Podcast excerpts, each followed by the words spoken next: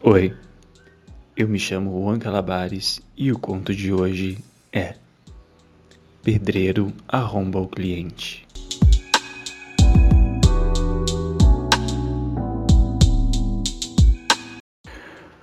Olha, eu já estava de saco cheio dessa obra. Não acabava nunca. Eu contratei um pedreiro marrento que não faz nada do que eu peço, as coisas são sempre do jeito dele. E hoje eu resolvi pôr um ponto final nisso. Eu vou lá e seja o que for, eu vou mandar esse cara embora. Eu quero prazo, eu quero cumprir meus prazos, eu preciso dessa obra pronta. Bom, foi essa conversa que eu tive com a minha esposa em casa. Saí de lá furioso, indo para a obra para encontrar o pedreiro da nossa casa para dar um basta, um ponto final. Ele estava enrolando demais. Eu não aguentava mais esperar, pô. Cheguei na obra, aquele barulho, aquele pó, eu não gosto disso.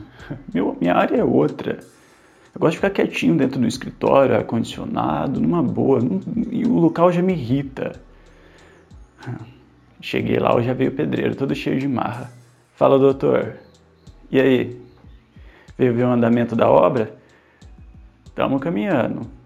Eu já estava irritado, né? E ele vem falando desse jeito comigo. Eu falei para ele, cara, é o seguinte ou vocês adiantam isso logo, ou eu vou dispensar todo mundo e contratar outra pessoa, porque não está dando mais. Ele bateu a mão no meu ombro e disse: Calma, patrão, relaxa, a gente vai dar conta do recado. Tá muito nervoso, pô. Aquilo só foi me deixando mais irritado, né? falei, calma o caramba, cara. Eu já paguei metade do serviço para vocês, vocês não me entregaram nem um terço da obra ainda. Eu preciso dessa casa, eu preciso disso. Eu tenho prazo. Ele falou: Calma, vamos lá no escritório conversar, vem. E me levou para lá. Assim que eu entrei, eu olhei e falei: Você chama isso de escritório? Cara, que bagunça, que sujeira. Olha esse pó na mesa, para todo lugar, o barulho. Isso aqui não é um escritório decente. Aí eu percebi que ele ficou um pouco irritado comigo e falou: Calma, patrão. Aqui não é o seu escritório, aqui é um campo de obra. É assim que funcionam as coisas aqui. E veio andando pro meu lado. Tá muito cheio de si, não é assim que eu gosto, não. Fica na sua. Eu confesso que eu fiquei meio com receio, aquele homem bruto, sujo, cheirando a suor, a poeira, falando daquele jeito comigo. Achei melhor ficar na minha. Mas pensando bem, eu já estava ali. Eu falei, falei, calma caralho. Calma o caralho, você trabalha para mim e vai fazer o que eu mandar. O cara me pegou forte pelo braço, encarou e falou: Não é assim que funciona, não, chefe. Não é assim que eu trabalho. Relaxa. Eu soltei o braço dele, apontei o dedo na cara dele e falei assim: é o seguinte, eu quero você fora daqui. Fora! Não quero mais trabalhar com você. Ele deu risada, me encarou e disse: Ah, então você vai me dispensar. Então você vai me pôr para fora. Então vou fazer uma coisinha aqui que eu tenho vontade de fazer com um cara que nem você que trata a gente como qualquer coisa. Vem cá. Me puxou de costas, encostou atrás de mim, me deu uma chave de braço.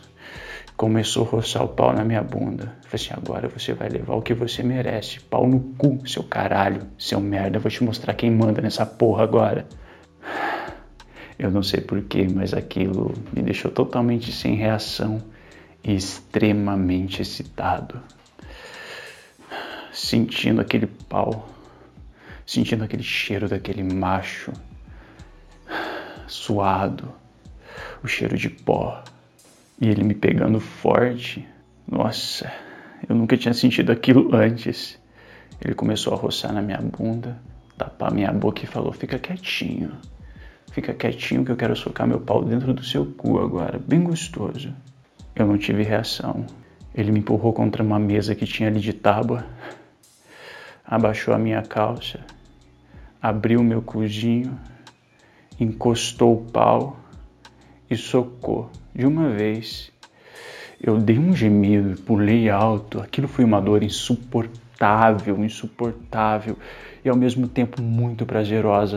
Nessa socada eu já gozei.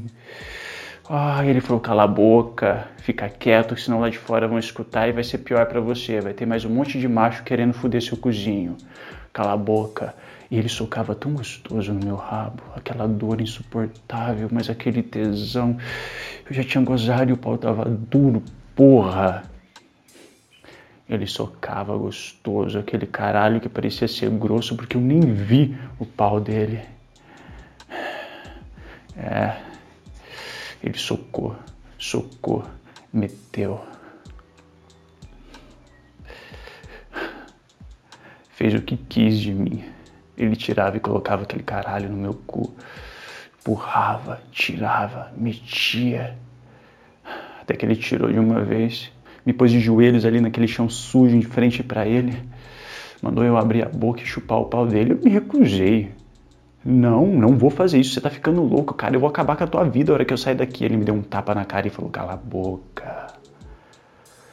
Tá de pau duro, tá gostando, seu filho da puta. Agora eu vou te mostrar com quem você mexeu. Abre o caralho dessa boca.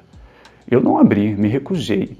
Ele me deu um tapa na cara, abriu minha boca e socou o caralho dele lá no fundo. Aquilo me deu ânsia, me deu. Meus olhos começaram a lacrimejar e eu não conseguia tirar aquele caralho da minha boca, fui sufocando. Até que eu senti a porra quente caindo no fundo da minha garganta. Eu me engasguei com aquilo caí no chão, comecei a dar ânsia de vômito ainda mais. Cuspi tudo aquilo. Olhei para cima, ele estava guardando o pau dentro da calça. Eu ali de joelhos, todo sujo, meu terno e gravata, minha roupa social toda suja. Ele deu uma risada e falou para mim: Quem manda aqui agora, hein? De boa, tô indo embora, tô abandonando a obra, mas eu tô feliz.